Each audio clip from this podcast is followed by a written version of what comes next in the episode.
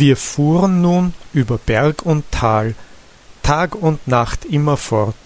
Ich hatte gar nicht Zeit, mich zu besinnen, denn wo wir hinkamen, standen die Pferde angeschirrt. Ich konnte mit den Leuten nicht sprechen, mein Demonstrieren half also nichts. Oft, wenn ich im Wirtshaus eben beim besten Essen war, blies der Postillon. Ich musste Messer und Gabel wegwerfen und wieder in den Wagen springen und wusste doch eigentlich gar nicht, wohin und weswegen ich just mit so ausnehmender Geschwindigkeit fortreisen sollte. Sonst war die Lebensart gar nicht so übel. Ich legte mich, wie auf einem Kanapee, bald in die eine, bald in die andere Ecke des Wagens und lernte Menschen und Länder kennen. Und wenn wir durch Städte fuhren, lehnte ich mich auf beide Arme zum Wagenfenster heraus und dankte den Leuten, die höflich vor mir den Hut abnahmen, und ich grüßte die Mädchen an den Fenstern wie ein alter Bekannter, die sich dann immer sehr verwunderten und mir noch lange neugierig nachguckten. Aber zuletzt erschrak ich sehr. Ich hatte das Geld in dem gefundenen Beutel niemals gezählt. Den Postmeistern und Gastwirten musste ich überall viel bezahlen, und ehe ich mich's versah, war der Beutel leer. Anfangs nahm ich mir vor, sobald wir durch einen einsamen Wald führen, schnell aus dem Wagen zu springen und zu entlaufen. Dann aber tat es mir wieder leid, nun den schönen Wagen so allein zu lassen, mit dem ich sonst wohl noch bis ans Ende der Welt fortgefahren wäre. Nun saß ich eben voller Gedanken und wusste nicht aus noch ein, als es auf einmal seitwärts von der Landstraße abging. Ich schrie zum Wagen heraus auf den Postillon, wohin er denn fahre. Aber ich mochte sprechen, was ich wollte. Der Kerl sagte immer bloß Si, si, Signore, und fuhr immer über Stock und Stein, dass ich aus einer Ecke des Wagens in die andere flog. Das wollte mir gar nicht in den Sinn, denn die Landstraße lief gerade durch eine prächtige Landschaft auf die untergehende Sonne zu, wohl wie in ein Meer von Glanz und Funken.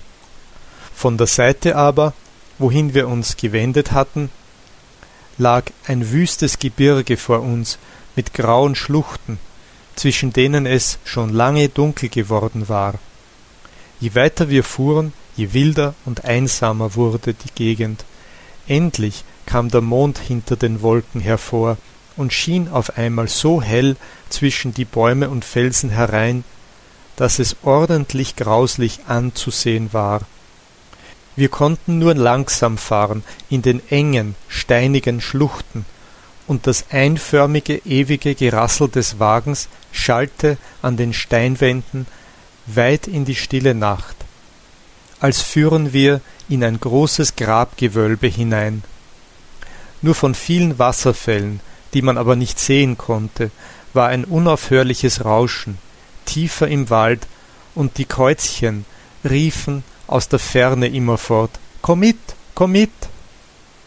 Dabei kam es mir vor, als wenn der Kutscher, der, wie ich jetzt erst sah, gar keine Uniform hatte und kein Postillon war, sich einigemal unruhig umsehe und schneller zu fahren anfing.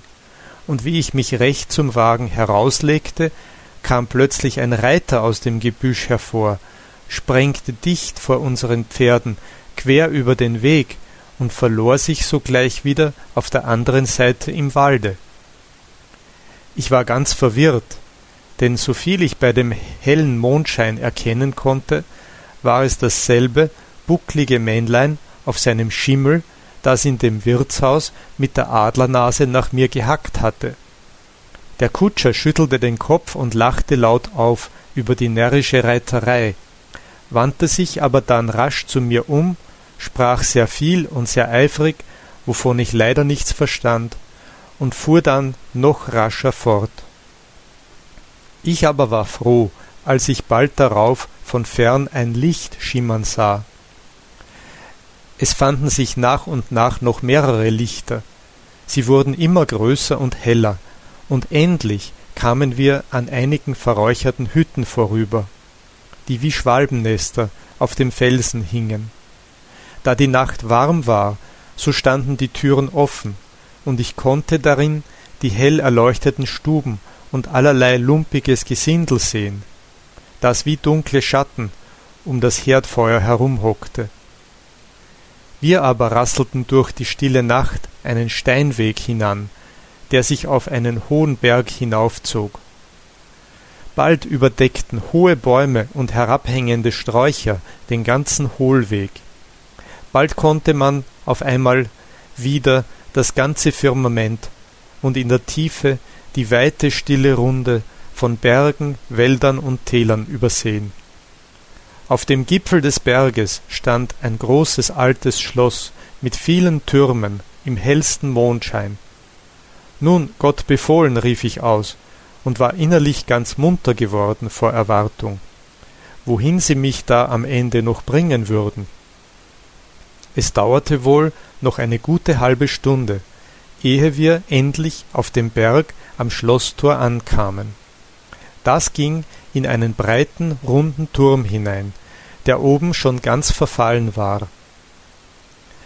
Der Kutscher knallte dreimal, dass es weit in dem alten Schlosse widerhallte, wo ein Schwarm von Dohlen ganz erschrocken plötzlich aus allen Luken und Ritzen herausfuhr und mit großem Geschrei die Luft durchkreuzte.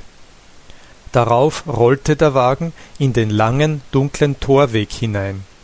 Die Pferde gaben mit ihren Hufeisen Feuer auf dem Steinpflaster. Ein großer Hund bellte. Der Wagen donnerte zwischen den gewölbten Wänden.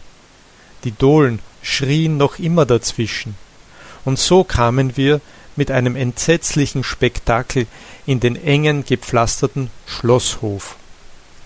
Eine kuriose Situation, dachte ich bei mir, als nun der Wagen stillstand. Da wurde die Wagentür von draußen aufgemacht, und ein alter, langer Mann mit einer kleinen Laterne sah mich unter seinen dicken Augenbrauen grämlich an. Er fasste mich dann unter den Arm und half mir, wie einem großen Herrn, aus dem Wagen heraus. Draußen vor der Haustür stand eine alte, sehr hässliche Frau in schwarzem Kamisol und Rock mit einer weißen Schürze und schwarzen Haube, von der ihr ein langer Schnipper bis an die Nase herunterhing. Sie hatte an der einen Hüfte einen großen Bund Schlüssel hängen und hielt in der anderen einen altmodischen Armleuchter mit zwei brennenden Wachskerzen. Sobald sie mich erblickte, fing sie an, tiefe Knickse zu machen und sprach und frug sehr viel durcheinander. Ich verstand aber nichts davon und machte immerfort Kratzfüße vor ihr, und es war mir eigentlich recht unheimlich zumute. Der alte Mann hatte unterdes mit seiner Laterne den Wagen von allen Seiten beleuchtet und brummte und schüttelte den Kopf, als er nirgends einen Koffer oder Bagage fand. Der Kutscher fuhr darauf, ohne Trinkgeld von mir zu fordern, den Wagen in einen alten Schoppen der auf der Seite des Hofes schon offen stand.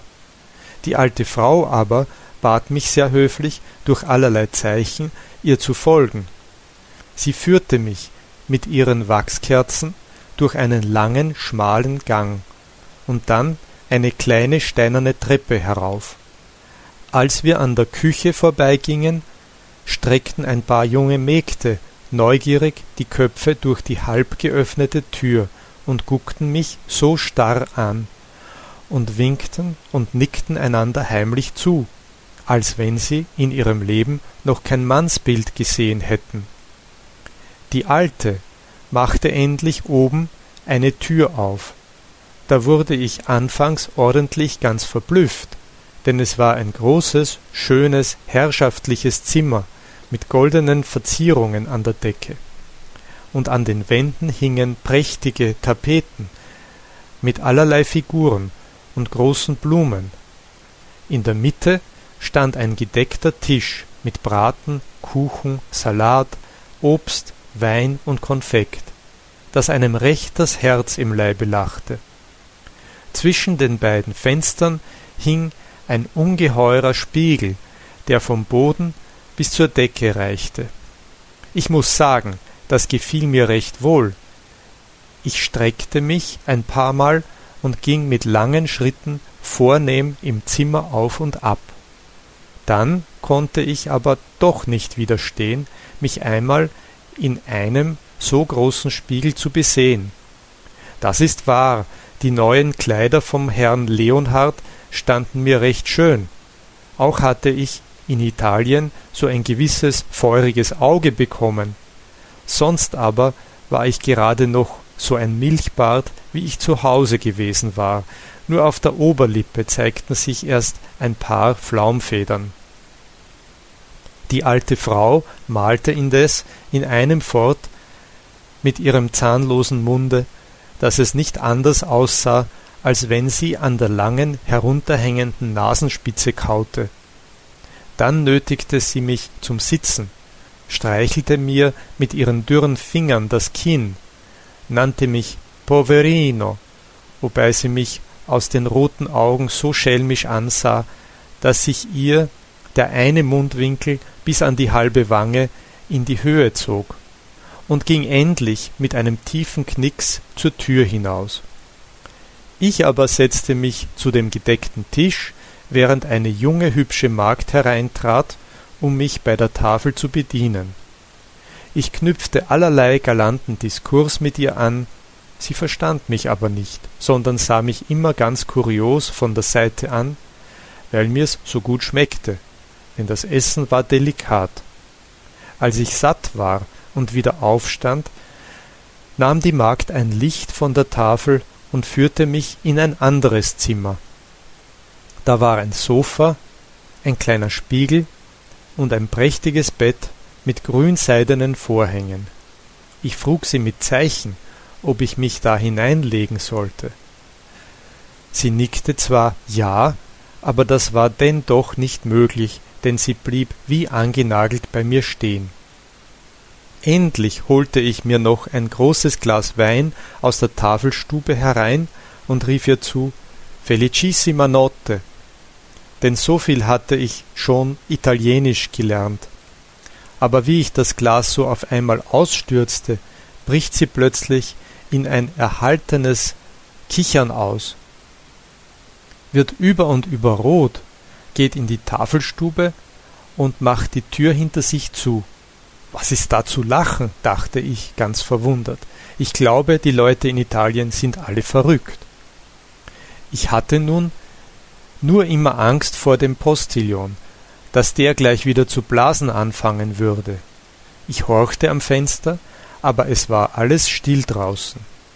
Lass ihn blasen, dachte ich, zog mich aus und legte mich in das prächtige Bett. Das war nicht anders, als wenn man in Milch und Honig schwämme vor den Fenstern rauschte die alte Linde im Hof, zuweilen fuhr noch eine Dohle plötzlich vom Dache auf, bis ich endlich voller Vergnügen einschlief